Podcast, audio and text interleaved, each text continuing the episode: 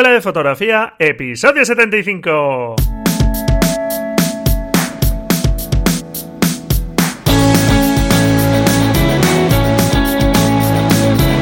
Que son mis ojos, mi tesoro, que es mi Dios, la libertad. Mi ley viene al mundo, mi única patria, amar. Hola, ¿qué tal? Bienvenido a este nuevo episodio del podcast La Escuela de Fotografía. Un podcast, como sabes, para aprender fotografía y donde nos queremos centrar sobre todo en el resultado final, en conseguir mejores imágenes y no enredarnos tanto con las cuestiones de equipo, de técnica, que tenemos que ir conociendo y controlando, pero que no nos tienen que agobiar. Bueno, pues en este episodio contamos con un fotógrafo invitado. Hacía ya un par de semanas que no teníamos entrevista por una causa o por otra. Pero bueno, volvemos a la carga con una entrevista a un fotógrafo especializado en fotografía de estudio, en fotografía de retrato. Un conocido además youtuber, que no es otro que Antonio Garci. Y antes de empezar con la entrevista, te recuerdo lo importante que es practicar y para eso sabes que propongo en el blog de imagen.com unos retos que te animo a participar. Este último reto es el reto 14 sobre enmarcado natural, donde se trata de fotografiar una escena a través de algún orificio que utilizamos como un marco natural de esa fotografía. Puede ser un hueco en unas rocas, puede ser una ventana, pueden ser pues mil cosas, ¿de acuerdo? Supongo que sabes el tipo de fotografías al que me refiero. Y en las notas del programa, pues te dejo el enlace para que veas algún ejemplo y las instrucciones de cómo participar, que es muy sencillo. Así que nada, te animo a participar hasta el 18 de junio, hasta este domingo, puedes hacerlo y creo que es interesante como esos pequeños estímulos para animarte a practicar. Y ahora sí, vamos con esa entrevista a Antonio García. Bueno, pues hoy tenemos aquí a todo un experto en fotografía de estudio, en iluminación, en retrato. Y nosotros que Antonio García. Bienvenido, Antonio. Muchísimas gracias, encantado, un placer estar aquí. Pues nada, que va, el placer es mío de tenerte aquí en, en el podcast y de que, bueno, pues ahora voy a empezar a grabar las entrevistas, ya llevo alguna grabada y eres de los primeros que, que, bueno, pues estoy grabando también en vídeo y te agradezco que, que, bueno, pues hayas aceptado también la invitación, aunque tú esto del vídeo lo tienes ya más que dominado, vamos. Esto ya, ya, lo, ya lo tenemos resuelto, ya estamos más que acostumbrados a, a ponernos delante de la cámara, sin problema. Muy bien, pues bueno, además nos vimos recientemente en una formación que impartiste por aquí muy cerca de donde vivo yo y pude asistir a, tus cursos y bueno, la verdad es que fue un fin de semana donde lo pasamos estupendamente y, fue, la verdad, pues muy productivo el curso. Me alegro, me alegro. Me alegro. Yo la verdad que me lo pasé genial, ¿eh? Sí, sí, sí. Y bueno, eso al final yo creo que se nota y se... Vamos, yo creo que se transmite también a, la formación, a los alumnos y en fin, que haya ese buen ambiente pues siempre es algo estupendo. Sí, totalmente. Y además mm, que tampoco es una cosa muy común porque, bueno, pues siempre cuando se hace un buen grupo, cuando se hace, cuando se hace una, piña, siempre pues el, tono es otro, el ambiente es otro, incluso se pueden hacer cositas más, más particulares, más diferentes. O sea, genial. Muy bien. Pues bueno, yo creo que la mayoría de la gente te conocerá eh, por tu canal de YouTube, etcétera. Pero bueno, pues si te parece alguna pequeña presentación. Claro. Muy bien, pues bueno, te formaste, si no me equivoco, en la escuela EFTI en Madrid, ¿verdad? Exacto. Y, y poco después, pues ya te estableciste como fotógrafo en Madrid. Y actualmente, pues compaginas tu trabajo como fotógrafo con la docencia. Y bueno, pues tu trabajo fotográfico, pues como ya he indicado, pues se centra sobre todo en fotografía de estudio, en retrato. Y buscas siempre en los retratos, por lo menos así lo transmites tú, una visión personal, diferente en, en el retrato. Y bueno, pues tu trabajo o parte de él se puede ver en tu web, en garcifotografía.com que recomiendo echarle un vistazo a todos los oyentes o las personas que estén viendo este, esta entrevista. Y bueno, pues en cuanto a la docencia, pues aparte de impartir tus propios cursos y talleres, también eres profesor en la Escuela de Fotografía Chumeni Flash, ¿verdad? En Madrid. Sí, sí, sí. Junto, tienes de compañero, mira, a Rafa Rodero, que lo tuvimos por aquí también como invitado no hace mucho. Exacto, exacto, Rafa, que es un tío magnífico, es un, compañero fantástico. Sí, la verdad es que sí. Eh, aquí estuvimos charlando un buen rato y la verdad es que Rafa es un un tío, como tú dices, muy majo, muy agradable y, bueno, y un experto en, la materia que, toca él, de, marketing y demás, pues eh, un referente. Totalmente, sí. Muy bien, y como te aburres y se ve que te, bueno, pues ahí, vamos, ya no sabes qué hacer, pues tienes el canal de YouTube. Con un canal de YouTube. Yo cuando, cuando, tengo un rato libre, pues lo lleno. Muy bien, un canal de YouTube con más de 50.000 suscriptores, que ahí es nada. Y, bueno, pues que animo también a la gente a visitar, hablaremos después también del canal. Y, bueno, pues también dejaremos las referencias, como no, en las notas del programa para, para, todas las personas que quieran verlo y que no lo conozcan, aunque seguro que muchos de los oyentes ya conocen tu canal, por supuesto. Y bueno, pues cuéntanos un poco, Antonio, ¿cómo fueron tus inicios en la fotografía? Uf, a ver, eh, la verdad es que fueron bastante fueron bastante divertidos. Eh, me explico. Esto empezó como una, como una afición que cogimos. Yo realmente nunca me había planteado coger una, cámara fotográfica. Nunca me lo había nunca me había puesto a pensar que hacer fotos podía ser interesante o que podía ser algo de lo que de lo que me fuera a ganar la vida, ni siquiera, fíjate. Eh, sin embargo, sí eh, por unos amigos míos, por unos, amigos que, un grupito de amigos que nos juntamos, eh, ellos empezaron a aficionarse y, algunos empezó a comprar su cámara, empezó a trastear un poco. Entonces yo siempre he estado muy interesado por todo el tema del audiovisual, eh, la creación de contenido, todo este tipo de cosas siempre me han gustado. No especialmente la fotografía, pero bueno, sí que es cierto que todo este tipo de cosas siempre me interesaban. Con lo cual, pues bueno, eh, empecé a echarles una manilla, empecé, yo ya sabía más o menos usar Photoshop porque yo era programador web y de vez en cuando me tocaba hacer alguna cosita de diseño muy sencillita, pero bueno, ya era lo suficiente como para poder manejar Photoshop. Y, bueno, pues eh, poco a poco me fueron picando, me fueron metiendo el gusanillo y al final pues terminé yo también comprándome una cámara, que de hecho me compré la misma cámara que tenía mi amigo Y, bueno, pues nos metimos un poquito en todo ese, en todo ese mundillo de, hacer fotografías, salir por las, los fines de semana por ahí a, hacer fotos y, hacer fotos a, gente, que es un, poco al final lo que, lo que me terminó de enganchar. Muy bien, eh, estupendo. Pues como decíamos, estudiaste en la escuela EFTI, que es una escuela referente en Madrid, que bueno, pues además una escuela que lleva funcionando muchísimos años ya. Eh, fue 25. Sí, sí, no sé si hace poco veía que eh, 25, sí, o, incluso, o puede que alguno más, sí, más cerca de los 30, yo creo en el 87 o así, si no recuerdo mal. Pues entonces 30, sí, sí, sí. Sí, sí, sí. Unos 30 años, sí. Y, y bueno, eh, no sé si fue ahí ya donde viste claro que tu mundillo, digamos, o el género que a ti te gustaba era el retrato y la, digamos, la iluminación en estudio, etcétera. Sí, sin duda. Ahí fue donde me enamoré yo del estudio, mm, básicamente, porque cuando yo entré en EFTI sí que fue con, la idea de formarme y de aprender para poder, eh, para ver la posibilidad de encontrarle una salida laboral a esto. Yo estaba trabajando de programador web, yo estaba muy, muy contento, pero bueno, veía que ahí podía haber alguna posibilidad.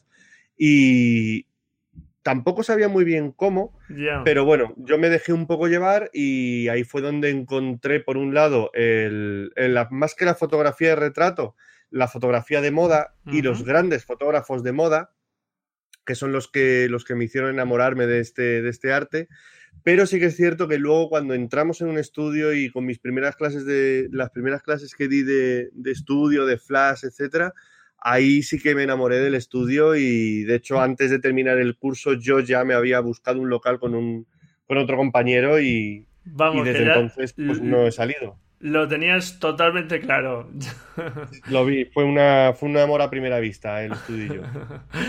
Muy bien, y ahí sigues, ahí sigues, dándole caña. Ahí estamos. Ahí estamos, efectivamente.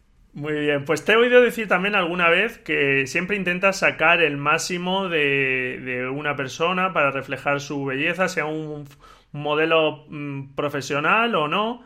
Eh, supongo que es una difícil tarea que, bueno, pues haya en este curso, seguro que hiciste vuestros penitos para quitaros esas espinas que, toda persona que comienza supongo que tiene del trato con, con las personas, con los modelos. Eh, no sé si nos puedes dar algún consejo al respecto y hablarnos un poco de este tema. Sí, hombre, a ver, la fotografía de retrato básicamente es fotografía de personas. No tiene tampoco mucha más, mucha más vueltas. Entonces, pues bueno, mm, lo, bonito de, lo bonito de la fotografía de personas, yo siempre digo que no es la fotografía, que son las personas. es la posibilidad de conocerlas, de, de aprender algo de ellas, simplemente tratando con, la, con la gente y es un poco lo que, lo que a mí me enganchó de todo esto. Yo entré en la fotografía por los cacharros y me quedé por las personas. El, poder trabajar con gente diferente todos los días, conocer a gente nueva y encontrarte siempre a, todo tipo de personas diferentes es lo que a mí me, engancha de todo esto realmente mm, da igual si es modelo profesional o no. Evidentemente, si es un modelo profesional, si sabe de lo que estamos hablando, se trabaja mucho más fácil, se busca y se encuentra lo que tú buscas mucho más fácil porque todos estamos trabajando. Pero cuando estás con gente normal, te digo yo, gente que no es modelo, el, el código cambia mucho, pues se vuelve también mucho más satisfactorio porque consigues que la gente encuentre facetas de sí mismo que no conocía o que no creía no se veía capaz de reflejar. Y, hacer que la gente se descubra a sí misma a través de las fotos que tú le haces es una sensación impagable, es una, es una gozada, es una gozada. Sí, desde luego eh, tiene que ser algo muy bonito, pues eso, eh, mostrar a los demás algo que quizá no habían reparado. La verdad es que, como tú dices, yo también tengo muy presente que al final lo más importante son las relaciones personales, eso no lo tenemos nunca que olvidar. Y, el trato con el, en el retrato, pues sin duda eh, ese trato está. Y, bueno, pues eh, la verdad es que incluso personas que sean tímidas, pues pueden ser estupendos fotógrafos de retrato, porque hay que vencer esa timidez. Y, no sé si nos puede dar ahí algún consejo que utilices tú o algo que has ido viendo que más o menos te funciona para, las personas que están iniciándose o que no tienen mucha soltura con, el trato así de modelos. Para mí lo principal, el principal descubrimiento que yo he tenido en, en, este sentido ha sido darme cuenta de que si tú tienes confianza, eso se transmite. Yo cuando empecé era muy, muy, muy tímido, o sea, era una persona extremadamente tímida. Y siempre he pecado un poco también de, un poco de esa falta de confianza en mí mismo, que es algo que cuando estoy trabajando y el hecho de llevar tanto tiempo también eh, dedicándome a, esto y sabiendo que soy capaz de sacar buen resultado, te da una confianza, pero esa confianza, si no la tienes, la puedes también recrear, es decir, la puedes representar, no te digo falsear, pero quizás sería esa la palabra, el caso es transmitir una sensación de confianza. Vamos, que... la dejes en la puerta, que si llegas con esa timidez, que la dejes ahí en la puerta aparcada un ratito. la vergüenza, las dudas, los miedos, todo esto hay que dejarlo en la puerta. Eh, cuando estamos trabajando, cuando estamos haciendo fotos a gente, necesitamos que la gente se tenga la plena confianza en nosotros. Sepa que, si se fía de nosotros va a conseguir un buen resultado. Si, el, si la persona que tenemos delante tiene dudas sobre las fotos que vamos a conseguir de ellos, en ese momento eso se va a ver en la foto y siempre va a haber una, una duda o un gesto a medias y no vamos a conseguir el resultado, el resultado auténtico, no vamos a conseguir la verdad en nuestras fotografías. Es una cuestión también de, empatía, es decir, eh, conectar con la otra persona yo realmente lo que necesito es que la otra persona conecte conmigo, pero para eso tengo yo que conectar con ella primero. Y eso no, lo puedo conseguir si tengo dudas, si no tengo confianza. Si quiero probar algo y no sé cómo va a funcionar, pues se lo digo, oye, mira, vamos a probar esto, no lo he hecho nunca, pero yo creo que va a salir bien, vamos a ver qué tal. Ah, pues mira, pues ha salido bien. Ah, pues no ha salido bien. Venga, vamos a hacer otra cosa. Y en ese momento ven que tienes confianza en lo que estás haciendo. Entonces, eso para mí es fundamental, es fundamental. Supongo que tener, llegar a esa sesión teniendo un poco claro qué quieres hacer, el tipo de fotografía, no liarse con mil esquemas de iluminación, sino algo sencillito y empezar ahí poco a poco, pues es algo que ayuda a, por lo menos si no tienes esa sensación de seguridad, a transmitirla, como dices. Claro, claro, claro. A ver, realmente la cuestión es que si tú quieres practicar o quieres eh, probar alguna cosa que no sabes si va a funcionar, etcétera, simplemente te preocupes de eso, de, probar esa historia. Yo siempre digo los problemas de uno en uno. Entonces, en el momento en que tú estés probando, pues tú puedes tener a la persona tal cual y, no decirle nada y que no haga nada, que se quede como un palo, un maniquí, porque tú estás haciendo, estás probando otra cosa. En el momento en que ves que algo funciona y así, se lo enseñas, ahora sí sabemos que están saliendo las cosas bien, ahora sí podemos trabajar tú y yo juntos. Entonces, se trata un poco de, separar los, problemas. Es, es, imposible que estemos preocupándonos de si la luz está bien y a la vez de, si la, de que la modelo, el modelo esté tranquilo, esté expresándonos algo, si no sabemos si lo vamos a reflejar bien, si lo vamos a iluminar bien. Entonces, es no, no malgastar energías, sino concentrarnos en cada momento en lo que estamos resolviendo y cuando ya tengamos la luz resuelta, ya podremos trabajar con la gente y hasta que no hayamos resuelto todas las cosas, pues tampoco hay que ponerse, hay que ponerse otro, otro trabajo encima, porque es un, es un problema añadido, todo se suma. Claro. Y bueno, como mm, te comentaba, para sacar un buen retrato de una persona o fantásticas fotografías, no hace falta que esa persona sea un supermodelo al cual, por supuesto, pues al principio no se tiene acceso por muy buen fotógrafo que se sea. Eh, pero que además, como te estoy diciendo, pues no hace falta, ¿verdad, Antonio? Que cualquier persona te puede dar registros y te puede ofrecer fotografías fantásticas. Sí, hombre, claro, a ver todo el mundo tiene algo. Yo ahí estoy plenamente convencido de que de todo el mundo, de cualquier persona, puedes contar algo interesante. Es una de las cosas bonitas, además, de este, de este oficio, de esta profesión, el encontrar aquello que te interesa en cualquier persona. Lo que vemos al final de todo el mundo son reflejos de nosotros mismos. Entonces, lo que yo intento reflejar en mis fotos podría ser lo que de esas personas me interesa con lo que, con lo que yo soy afín en cuanto a gustos, en cuanto a estética, en cuanto a sentimiento, una cosa de estas. Entonces, eso lo puedes sacar de cualquier persona. Si tienes más afinidad personal con esa persona, vas a conseguir sacar más. Pero también es algo que se puede desarrollar. Es un ejercicio de, ya te digo, de empatía. Y si, si consigues desarrollar y crear esa, esa, conexión, puedes conseguir cualquier, cualquier emoción que pienses que esa persona te puede dar, porque al final eh, tú la estás viendo, tú la ves y ella a lo mejor todavía no sabe lo que tú has visto en ella, pero, pero si, si, tú lo has visto, consigues encontrarlo. Sí, Richard Avedon decía que un retrato es una opinión, ¿verdad? Al final. Totalmente, totalmente. Y además también decía otra cosa que, que comentaba, que comentaba en el curso, y es que en sus fotografías siempre salía él más que los personajes a los que retrataba. Porque es totalmente cierto, salimos en nuestras fotos siempre. Sí, yo lo repito también en el podcast que las fotografías al final hablan mucho más de, lo, de nosotros de lo que nos pensamos, de lo que queremos.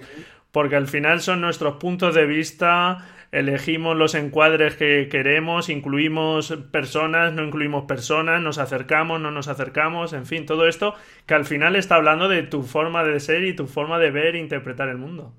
Exactamente, exactamente, de una forma además eh, bestial. Cuando tienes el ojo entrenado, de hecho eres capaz de verlo en, las fotos de alguien y eso es muy, muy, muy revelador, la verdad. Muy bien. Pues ah, ya que estamos hablando de, fotografía, de, de, esa creación, ¿qué busca Antonio Garci en sus fotografías? Uf, eh, pregunta complicada, pregunta complicada. Mm, yo creo que en, cierto modo lo que, lo que busco es hablar de los demás desde mi propio punto de vista.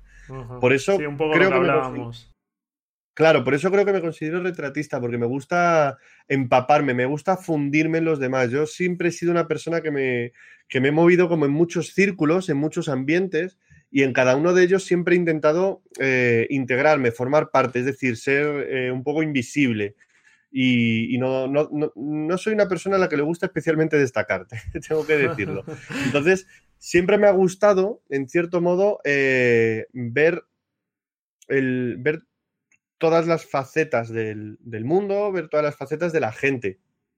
Lo que, lo que yo creo que intento reflejar en mis fotografías al final también es un poco eso. Y bueno, quizás en, mi trabajo más personal o, más buscado, pues tengo unos, tengo unos temas bastante, bastante clichés, bastante fijos que podrían ser a lo mejor pues el código de el código de la fotografía de moda me permite hablar pues de me permite hablar de la belleza me permite hablar de la libertad me permite hablar de, de, la mujer como, como, personaje, que creo que, es un tema que, no por haber sido un tema supermanido durante toda la historia de, la humanidad y del arte, es menos interesante. Sobre todo, además, ahora creo que estamos viviendo una época de, liberación de la mujer mucho más, mucho más eh, fuerte y mucho más evidente que en, que en otras ocasiones pues eh, sobre todo pues con yo hay un hay un tipo de un tipo de, de mujer o un tipo de, de modelo de chica que, que, he fotografiado muchísimo pero no ha sido tampoco porque yo lo buscara sino porque me lo he encontrado que han sido pues mm, eh, sobre todo chicas con muchos tatuajes modelos alternativas y un poco gente que escapa de los de los cánones de lo que se supone que tiene que ser una persona formal o una chica formal. Entonces, eh, sí. que me he encontrado mucho con, gente que reivindica su propia personalidad, su propia libertad y su propia forma de ser frente a una sociedad que intenta encorsetarte e intenta cuadricularte y etiquetarte.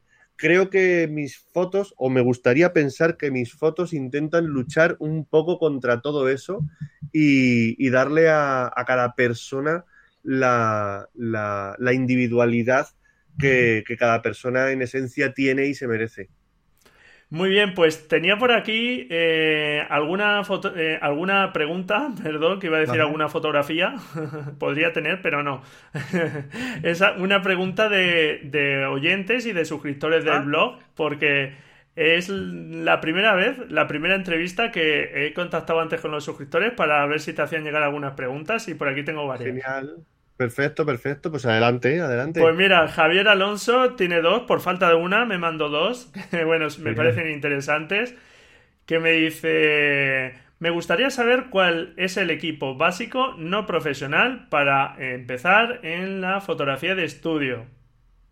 Ok, mm, bueno, el, si estamos hablando de equipo básico, estamos hablando de equipo no profesional, entre comillas podríamos decir que cualquier cosa vale. Si estamos especificando fotografía de estudio, sí que es cierto que ahí eh, yo suelo poner una serie de condiciones para, para tener un. Para, para, poder trabajar con la versatilidad, porque principalmente lo que tenemos en un estudio es versatilidad, es decir, que podemos hacer lo que queramos, poner la luz que queramos, necesitamos tener algo que nos dé luz.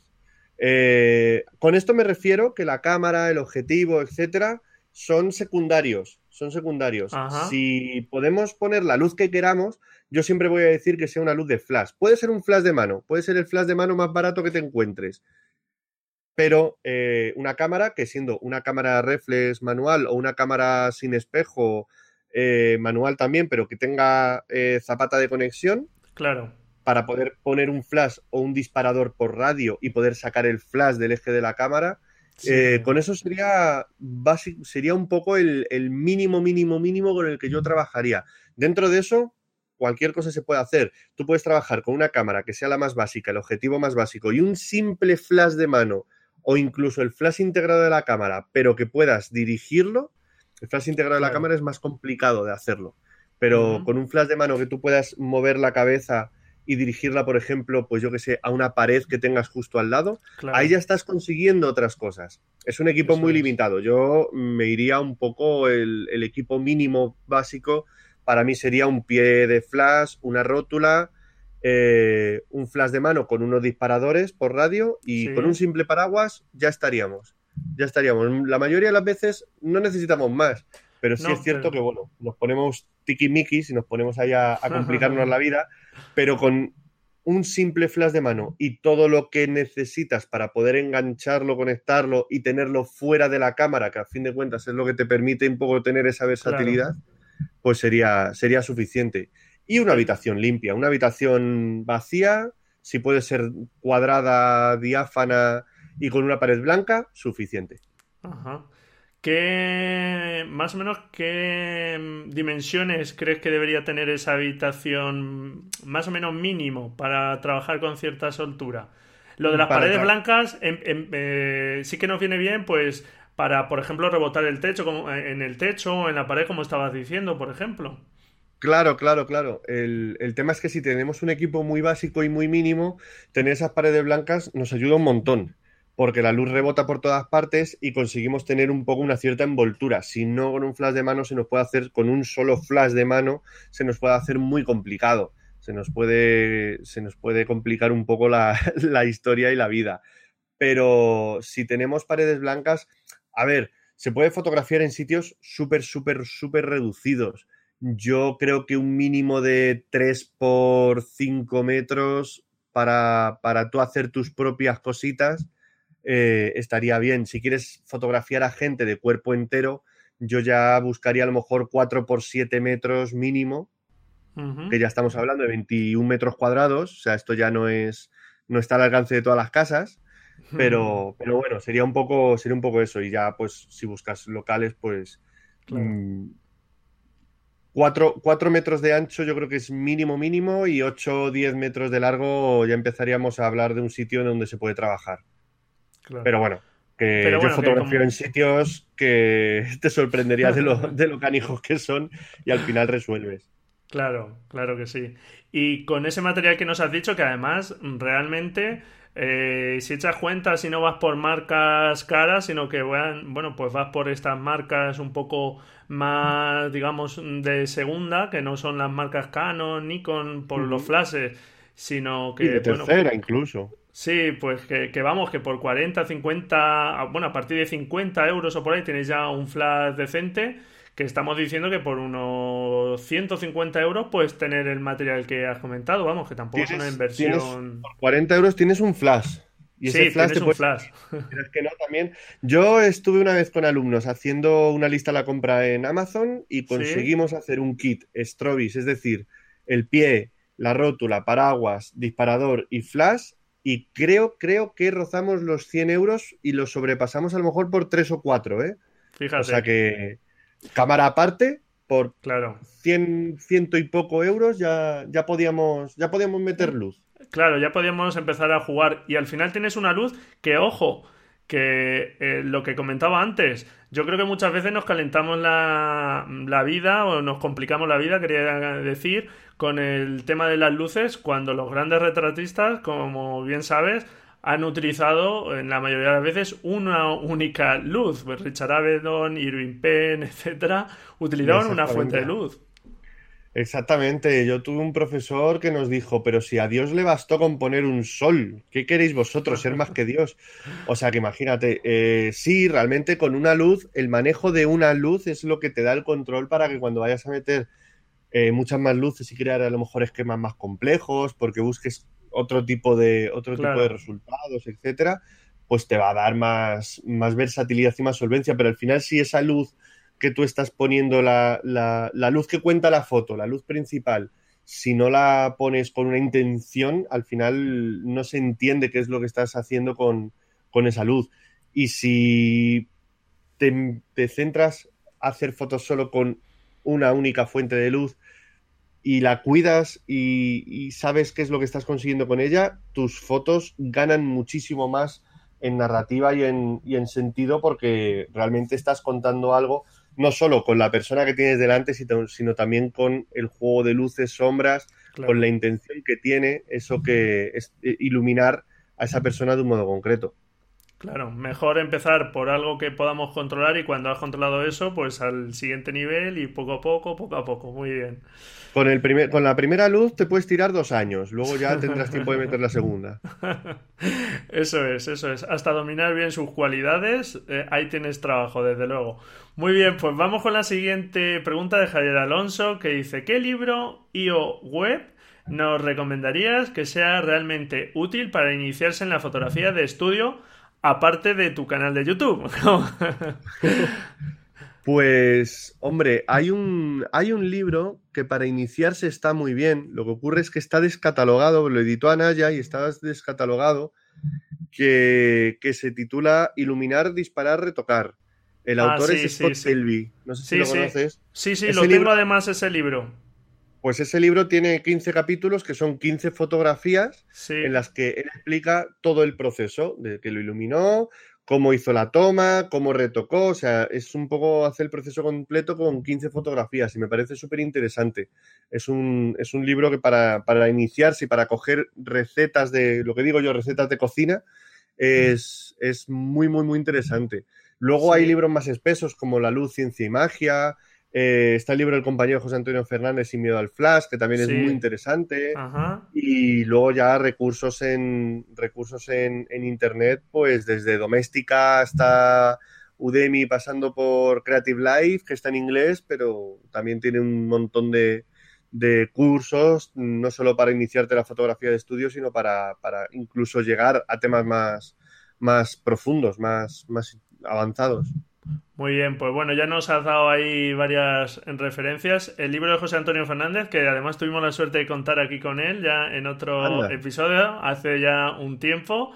Pues la verdad es que también es un libro estupendo que va muy al grano, como sabes, ahí muy práctico y es muy recomendable. Y del libro que comentas de Scott Kelvin, la verdad es que eh, fíjate, hice una reseña que iba a publicar en el blog y iba a hacer un episodio del podcast hablando de este libro, porque de vez en cuando hago una reseña de los libros, y no la pude hacer porque no lo he encontrado a la venta. Entonces, claro, digo, voy a recomendar un libro que la gente no va a poder comprar que le interese, pues al final se ha quedado ahí, fíjate. Es un problema. Es un problema porque, a ver, ese libro yo lo tengo realmente, yo lo compré en inglés y lo compré para la edición, la edición para el Kindle entonces, eh, en inglés sí que está ahí, lo puedes comprar. De hecho, incluso pues para el Kindle lo puedes comprar del momento y no tiene un inglés tan, tan complicado, pero sí que es cierto que al final pues, es un libro que está en inglés. Claro. Y encontrarlo traducido ahora mismo es complicado. Sí, con el de José Antonio Fernández yo creo que también es una referencia muy buena y nos has dejado algunas otras por ahí que, que vamos, yo creo que, que ya hemos dado respuesta a la pregunta de Javier. Sí. Muy bien, y otra que tenía por aquí de Miguel Ángel Gómez, que dice, ¿puedes explicar de una forma sencilla la suma de luces, sobre todo con flash? Uf, a ver. así, de eh, forma sencilla, sencilla, en dos palabras. A ver, en dos palabras las luces se suman. O sea, básicamente es eso. Bueno, todo lo em, fácil que puedas, venga, te dejamos que utilice más palabras. No, a ver, si en realidad se trata de entender que las luces se suman de forma lineal. Es decir, si tú tienes una bombilla y en, un momento dado enciendes otra, vamos a tener más luz. Creo que esto es obvio. Es algo muy intuitivo.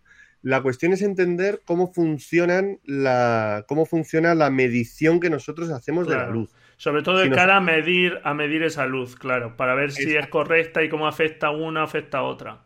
Claro, claro, claro. Si nosotros nos ponemos a pensar, los parámetros de cámara que hemos usado constantemente, velocidad de obturación, diafragma, sensibilidad ISO, eh, funcionan en base a cómo captan o cuánta luz, cuánta cantidad de luz captan.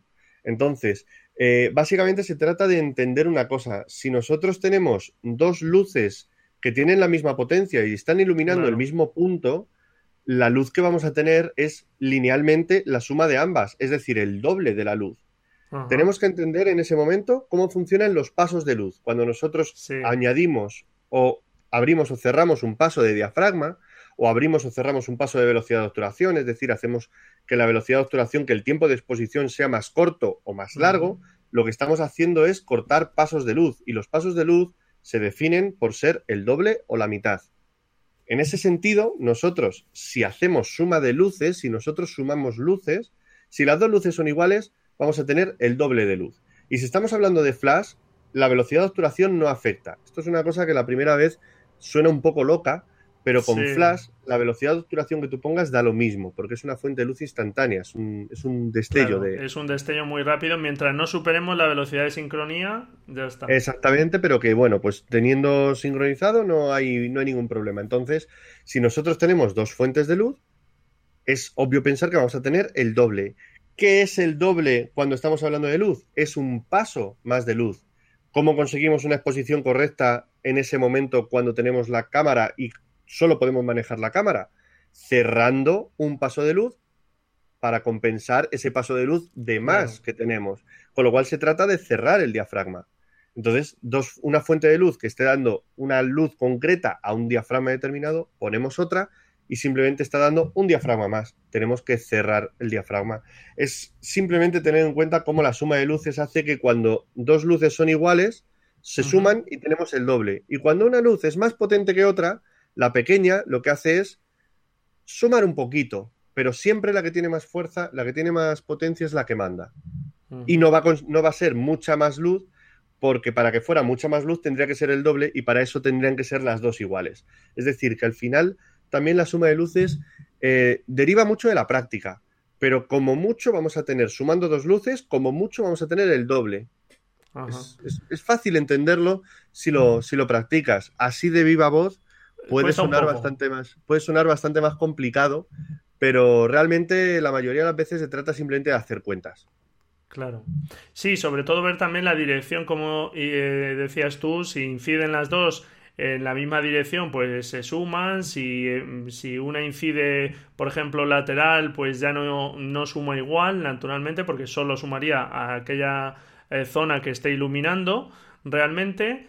Y bueno, algo que se suele hacer, ¿verdad? Para ver cómo afectan mucho las luces, o sea, cómo afecta cada una de ellas, es ir disparando cada una independientemente y, midiendo cada una de ellas y, y, ver el efecto y disparar incluso con cada una de ellas para ver qué parte se está iluminando cada una, ¿verdad?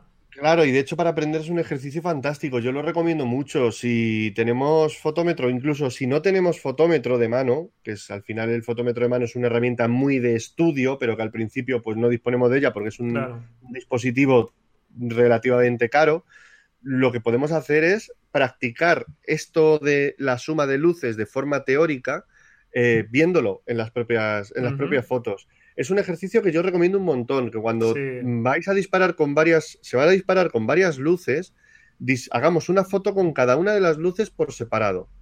Y luego una con todo encendido. Y que podamos distinguir y ver cómo todas esas luces efectivamente se están sumando. Claro. Pero es una cosa que a nivel intuitivo se ve cuando lo, cuando lo, lo practicas, cuando lo trabajas, cuando ves las fotos y que se va desarrollando eh, un poquito según, según lo vas practicando. Pero realmente, con tener claro un poquito las. las que, al final todo depende de relación de potencias. Cuando una es más grande, la otra, la que, la que es más grande se va a ver más y la otra simplemente va a levantar un poquito sombras. Y cuando las dos son iguales es cuando todo se vuelve mucho más uniforme porque realmente están duplicando la cantidad de luz. Eso es. Y bueno, como hemos recomendado empezar por una sola luz, no creo que nadie eh, se líe del todo, sino que como va a empezar con una sola luz, que es la recomendación que nos estás haciendo y que estamos incidiendo en ella, no va a haber ese problema y poco a poco, cuando vaya sumando luces, seguro que esto ya lo tiene dominado. Claro, claro, claro. Y si en algún momento te vuelves loco y dices, ¿qué demonios está pasando? Apaga todo, enciende una, vuelve a empezar y piensa bien qué es lo que está ocurriendo. Si descubres qué es lo que está ocurriendo, sabes cómo solucionarlo. Claro, eso es. Muy bien. Pues eh, ya que estamos hablando también de preguntas de los lectores y ya que tú eres un experto ya docente también, porque impartes y llevas tiempo ya impartiendo talleres y cursos, ¿cuál crees que es el error más eh, habitual de las personas que empiezan a practicar la fotografía de estudio? Pues yo creo Quizá este de las luces. una de las cosas que yo he visto más, más a menudo en, fotógrafos o, en aficionados que se empiezan a lanzar con esto del estudio, con esto del, flash, eh, suele ser muchas veces pensar en términos eh, lineales, es decir, pensar simplemente en, la luz como en algo que solo sirve para que se vea. Si conseguimos eh, superar eso y entender que la luz no sirve solo para relatar, para iluminar, para documentar, sino también para contar de una determinada forma. Esto es lo que, lo que se suele llamar calidad de la luz. Eh, lo que tienes delante, eh, consigues tener mucha más versatilidad, consigues tener mucha más personalidad con la luz. Si no hacemos el trabajo de pensar qué estamos haciendo, por qué estamos iluminando algo de una determinada forma, realmente, en mi opinión, no estamos iluminando, estamos alumbrando, estamos echando luz. Y eso, pues bueno, puede funcionar en algunos casos, puede estar bien, pero por lo general lo que estamos haciendo en esos casos es desperdiciar todo el potencial que tiene la, luz de estudio, ni más ni menos. Muy bien, pues bueno, es algo que, que yo también creo que efectivamente muchas veces eh, te ciegas ahí en iluminar, iluminar y, las sombras son tan necesarias como las luces muchas veces para, expresarte. Sí, sí, sí, no, claro, es fundamental. Es una cosa que, que de hecho es lo que define el estilo muchas veces de un fotógrafo. El estilo se define por su uso de la, el uso de la luz que tiene. Luego hay muchos otros factores, la composición, la, ilumina, la, eh, la, iluminación iba a decir, la composición, los colores, el acabado, el retoque, los temas, incluso, todo ese tipo de cosas son importantes, pero la luz al final es casi, casi lo que te puede dar más personalidad a la hora de, hacer, de hacer una fotografía. Pues eh, ahí queda estas preguntas y tus respuestas. Y bueno, pues vamos a hablar un poco, cuéntanos sobre tu canal de YouTube, que como estoy diciendo, pues eh, supongo que casi todo el mundo lo conoce, pero por si alguien no lo conoce, no conoce el canal, que dejaremos en la nota del programa el enlace, cuéntanos qué buscas con él y bueno, pues ya llevas mucho tiempo con él y un poco háblanos de un poco de tu canal y, y un poco de lo que vienes haciendo y no sé si tienes algunos proyectos también, como como nos comentabas. Bueno, pues te cuento, te cuento un poco en el canal de YouTube. Mm, básicamente lo que hago es subir un vídeo semanal, mm, contenido todas las semanas. En principio sobre fotografía, sobre iluminación, sobre dirección de modelos, eh, fotografía con modelos, trabajo de retrato. Eh, de vez en cuando alguna vez he hecho alguna review de, alguna cosita, de alguna cámara o de algún, de algún flash, poquitas cosas. Y bueno, pues un poco también el, no el día a día, pero sí que es cierto que, bueno, pues eh, algunas cositas interesantes o, recetas para que la gente pueda probar también de, sobre cómo trabajar un poco con, con, la cámara, con un flash. Y bueno, pues al final lo que yo más, lo que yo más suelo hacer, pues, eh, en cierto modo, transmitir esa, esa cultura de, flash, de estudio y esa cultura de, trabajo con gente, modelo, retrato, un poquito todo, todo eso. Es un, proyecto en el que, bueno, pues intento siempre buscar algo que pueda resultar interesante y que pueda resultar útil y además también en cierto modo pues eh, entretener, contarle algo a la gente y hacerlo ameno, hacerlo divertido y, y bueno, pues eh, el, canal que a mí me hubiera gustado ver cuando empecé, en definitiva. Pues nada, seguro que no lo necesitas, pero nada, mucho ánimo ahí con él. Gracias. Estamos en ello, estamos en ello.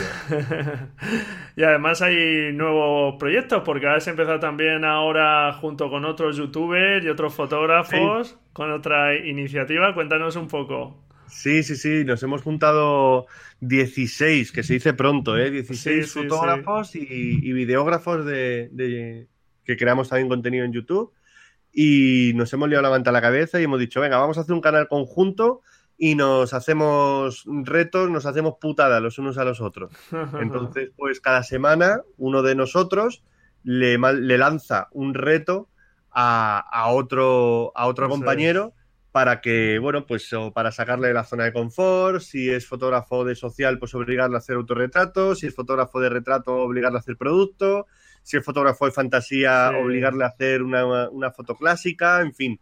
Eh, un, poco, un poco locura todo, pero, pero la verdad es que está siendo muy divertido y, y yo creo además que el objetivo que teníamos principalmente, que es fomentar en definitiva el compañerismo entre, entre, los, entre fotógrafos, entre videógrafos y gente que más o menos estamos todo en todo este mundillo audiovisual, pues yo creo que se está consiguiendo y, está habiendo muy buena recepción de la gente, la verdad. Estoy muy contento. Muy bien, pues claro que sí. Si además de todo eso logras hacerlo divertido, ¿qué más quieres? Claro que pues sí, hay que pasar un buen rato y como tú dices, entre compañeros. Esto es una cosa que todos los que todos los que estamos en ese canal concretamente, pues ya nos conocíamos de antes y, tal, pero eh, todos los que hemos hablado, incluso muchos que no están en, este canal, compañeros y tal, eh, lo hemos hablado muchas veces y, todos hemos llegado a la misma conclusión. Nosotros hacemos vídeos para YouTube principalmente porque nos lo pasamos bien y porque nos divierte hacerlo y porque podemos hacer, tenemos la libertad de poder contar lo que queramos y cómo queramos y, eso al final también pues es lo que te da un poquito de, te libera un poco de, tener que hacer trabajos para clientes. Pues bueno, aquí eres tú tu propio cliente, entonces pues una de las premisas es hacer algo entretenido y pasártelo bien. Pues nada, muy bien. Pues dejaremos también el enlace a, este canal que es muy divertido e interesante también. Ah, está, muy bien. está genial, está genial. Claro que sí. Eh, ¿Tienes por ahí, eh, Antonio, alguna sesión fotográfica en el tintero, algún proyecto que te gustaría hacer y que hasta ahora no hayas podido? ¿Alguna espinita por ahí clavada que te venga ahora a la cabeza? Tengo muchas. Tengo muchas. Eh, tengo una, tengo, ahora mismo tengo dos espinitas que una estoy empezando a quitármela y es, darle un poquito más de, más de potencia, más de presencia a, a esto del contenido audiovisual. Eh, estoy desarrollando un proyecto que si todo funciona bien va a salir, eh, verá la luz en septiembre, octubre más o menos, por septiembre, octubre, que básicamente pues deriva un poco de la experiencia que tuve con, Doméstica, con un curso de iluminación que hice para Doméstica, un curso online en, vídeo, que me lo hicieron ellos, lo rodaron ellos, lo montaron ellos y, bueno, pues está en su, en su web, es un curso de iluminación de aproximadamente tres horas y tal. Ah, que, se puede comprar desde la web de, Doméstica. Y bueno, pues visto que tuvo una muy buena recepción y a la gente le gustó mucho, etcétera, pues eh, tomé la decisión. estas cosas no debería decirlas porque luego se gafan. Pero bueno, el proyecto ya está andando, ya he hecho, ya he hecho sesiones y ya estoy trabajando ya full en ello. En realizar otro, otro curso online de iluminación en estudio, más avanzado, más extenso, con más libertad también para poder contar eh, cosas. Eh, y bueno, pues eh, será un curso online que ofreceré también, en este caso para, para venderlo desde, desde mi web. Y, bueno, pues ya te digo, es una espinita que me estoy quitando porque sí que es cierto que me permite hacer un, hacer un contenido y una propuesta muchísimo más trabajada y muchísimo más concreta que, hacer vídeos en YouTube, que al final pues tienes que hacer un vídeo que dure 10 minutos o 6 minutos y tienes que contar algo, tiene que ser entretenido y tiene que ser algo muy concreto. Y, en, aquí sí que puedo centrarme un poquito y explayarme y, hacer prácticamente como un workshop presencial, pero online, con ejemplos, viéndome pues hacer sesiones. Y bueno, pues eh, en este caso el, workshop lo he centrado en iluminación para fotografía de desnudo artístico, pero eh, se, puede, se puede llevar a cualquier, otro, a cualquier otro terreno. Entonces, bueno, pues ya te digo, es una espinita ahí que me estoy, que me estoy quitando porque sí que es cierto que estoy trabajando un formato de vídeo mucho más cuidado y, y con, con, unas explicaciones mucho más, mucho más detalladas, que es algo también que, que me apetecía mucho, mucho hacer y la otra espinita que está sin, desclavar, que esa todavía no sé cómo me la voy a quitar, es eh, poder llevar el proyecto de Body Rock a, exposición y a, que se vea en papel en, una pared colgado, que eso sí que lo veo, lo veo de momento súper complicado porque tengo muchísimas fotos y es súper complicado. es un proyecto que se me, ha, crecido demasiado. Bueno, pero todo es que te pongas a ello seguro y, seguro que, le das ese empujón para que se vea fuera de, tu ordenador. Estamos en ello, pero de momento, ya te digo, complicado. Está complicado sobre todo por el, por el volumen. Son 400 fotos, entonces hacer una selección de todo eso, claro. Eh, me, va a costar, me va a costar mucho, va a ser, va a ser duro. Bueno, como decíamos Antonio con las luces, primero una, después otra. Así que conforme vayas terminando proyectos, poco a poco. Sí, sí, sí, desde luego, desde luego, ese es el camino.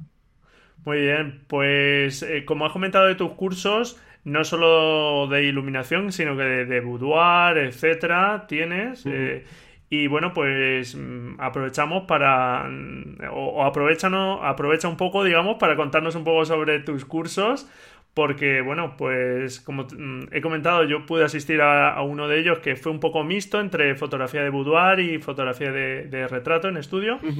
Eh, eh, en tu web, en el apartado de cursos, pues ahí la gente los puede ver también, los cursos que tienes, pero cuéntanos un poquito las materias que, tocas en tus cursos. Sí, a ver, eh, yo normalmente lo que, lo que suelo hacer realmente trabajo dos formatos. Uno de ellos es el de las clases personalizadas, es decir, pues si tú quieres aprender algo o potenciar algo en concreto, pues eh, mira, quiero conocer el uso de flashes o quiero aprender a utilizar eh, el estudio para este tipo de fotografías o quiero desarrollarme más con modelos, hacer más trabajo de moda, editorial o simplemente quiero trabajar desnudo artístico, boudoir, etcétera, cualquiera de estos de estas disciplinas. Eh, yo siempre estoy un poco a disposición de poder elaborar un temario personalizado, lo que yo llamo los one-to-one, que son talleres personalizados. En cierto modo es lo que hicimos vosotros, solo que en vez de ser un, para una persona, pues en este caso fue para una, agrupación. Pero, pero bueno, fue un poco pues esa, división. Luego, por mi, por mi parte, por mi cuenta, lo que suelo trabajar es un, es un taller de iluminación destinado principalmente a, a quien o no conoce flashes o se siente limitado con ellos. Lo que te decía antes de, simplemente echar luz, de poner un flash y simplemente saber que si lo mides sale bien, pero no le sacas todo el potencial a la calidad de luz que te puede ofrecer un, estudio y unas luces que tú puedes poner a tu antojo. Entonces, ese es un poco el, punto de partida de mis, de mis, talleres y lo enfoco en tres vías, en tres disciplinas que podrían ser retrato, moda y fotografía creativa. Es decir, buscarle un poco las vueltas a, las, luces, a las ventanas, eh, trabajar con tipos de luz que no sean a lo mejor los, los comunes y con ese tipo de luces que no son las más eh, habituales de ver, también se potencia un poquito el trabajar cómo funciona la luz para conseguir ese control y ese dominio que, es tan importante cuando, cuando estás en un, estudio, sobre todo si quieres tener una luz de calidad, una luz con personalidad, una luz con, un cierto estilo. Ese es un poco el, taller que yo suelo realizar. Suelo realizar talleres de un día. Mm, la mayoría suelo hacerlos en mi estudio en Madrid, pero bueno, ahora estoy, este año he empezado a, a moverme de una forma más activa. Ya había ya había hecho talleres los años anteriores en, Burgos, en Vitoria, en Palencia, eh, en, Ávila, en otras, en otras ciudades, pero ya este año ya sí que me he enfocado más en, este tipo de cosas y bueno, pues estuve con vosotros en Albacete, estuve, eh, he estado hace poco en Sevilla, en Barcelona, eh, en fin. Y para, y para este verano, pues tengo pensado visitar Gijón, tengo en septiembre, no, en octubre creo, tengo que revisar la fecha, que no lo tengo claro. Eh, Santa Cruz de Tenerife, que tengo un montón de, un montón de ganas por, ir para allá, que no conozco las islas. Eh, quiero visitar también Valencia, seguramente visitemos Valencia muy pronto en, agosto y, bueno, pues también tengo ahí un par de, un par de sitios más pendientes de, confirmar, o sea que más o menos con ese, con ese taller de un día en el que más o menos explico lo que yo hago, por qué lo hago y por qué me funciona, pues estamos, estamos ahí trabajando y, la verdad es que este año está habiendo, vamos, la acogida está siendo espectacular. Estoy encantadísimo. Muy bien, pues yo es algo que recomiendo a todos los oyentes desde que comencé con el podcast, que más allá de invertir en cámaras, en objetivos, es mucho más rentable invertir en formación que nos da otras miras, que nos hace aprender nuevas técnicas y bueno, en fin, que nos da una nos abre un abanico de posibilidades mucho mayor que invertir todo, todo, todo en cámaras y objetivos que, bueno, si los necesitan no está mal, pero que no todo es eso. Y tus cursos, pues la verdad que fue muy, muy práctico, eh, una mezcla un poco entre teoría y, práctica muy interesante. Y bueno, pues recomiendo a todos los oyentes echarle un vistazo a tu web y a tus cursos. Muchas gracias. Me alegro, me alegro. bueno, pues no sé si nos quieres añadir algo más, Antonio, algo que se te ocurra por ahí. Nada, nada, que, un placer, que, siempre da gusto charlar un poco de, estas cosillas y, nada, que muchísimas gracias por, por haberme invitado y bueno, pues que también te deseo mucha suerte con este, con este proyecto que, es súper interesante. Al final todo lo que sea divulgar la, fotografía y, pues mostrar también un poco eh, lo bonito de todo este, de todo este arte, de toda esta, esta afición o, este oficio, que da lo mismo si te dedicas o no. La fotografía es una, es una cosa maravillosa y yo creo que hay que, hay que difundirla, hay que difundirla. Muy bien, pues muchísimas gracias. Eh, la verdad es que como tú dices es un medio que a mí me parece fabuloso para expresarte, seas profesional o no. Efectivamente, si eres profesional, pues al final te tienes que ganar la vida con él y tienes que, naturalmente, te vas a dedicar pues mucho más a él, pero lo puedes vivir igual de intensamente, seas profesional o no lo seas. Estoy de acuerdo. Y nada, pues hay que disfrutarlo. Eh, yo la verdad es que es un medio que respeto muchísimo que me parece enorme, yo muy chiquito, pero ahí vamos poco a poco conociéndolo y implicándonos en, mejorar nuestras fotografías poco a poco y, seguro que yo estoy convencido que cualquier persona con los medios casi que tenga y si se dedica y se pone a ello puede conseguir resultados increíbles. No de la noche a la mañana, pero trabajando por supuesto si al final la foto nunca está en la cámara, la foto siempre está en la cabeza. Entonces, lo bonito es eso, que tantas cabezas con cámaras en las manos eh, dan siempre lugar a fotografías que son muy interesantes y, cualquiera puede hacer una fotografía interesante porque la foto no la hace tu técnica, no la hace la cámara, la haces tú con tu, con tu propia visión. Es lo maravilloso que tiene la fotografía. Eso es. La visión. Pues ahí estamos, afinando la visión. y muchas gracias por dejarnos la tuya, tu impronta. y nada, pues todo un placer. Dejamos en la nota del programa el enlace a tu web, garcifotografía.com, a tu canal, etcétera, tus redes. Y nada, pues muchísimas gracias por haber estado aquí este rato. Un placer, muchísimas gracias a ti. Un abrazo, adiós. Un abrazo, hasta luego. Y nada, pues hasta aquí esta entrevista. Espero que hayas pasado un buen rato y que te hayas quedado con cosas interesantes. Antonio García ya lleva mucho tiempo en la fotografía de estudio. Te aconsejo también que eches un vistazo por su web y, como no, pues por su canal de YouTube, donde puedes aprender muchas cosas interesantes. Y nada, pues encantado si me dejas tu valoración y tu reseña en iTunes Sabes que vengo comentándote que tenemos que darle un empujón a esas valoraciones y a esas reseñas. Por si no sabes muy bien cómo dejar estas reseñas en iTunes o en la aplicación de podcast en tu móvil o en tu tablet, he elaborado un pequeño tutorial que puedes encontrar en deimagen.com barra iTunes. Y si eres oyente de iVoox, pues te agradecería muchísimo que me dejes ese me gusta en el canal, en el episodio, que me dejes también tus comentarios porque me ayudan también mucho a mejorar. Te agradezco mucho si me dedicas ese par de minutos de tu tiempo. Y nada, muchísimas gracias por estar ahí, al otro lado. Felices fotografías y nos escuchamos la próxima semana, si tú quieres, claro. Adiós.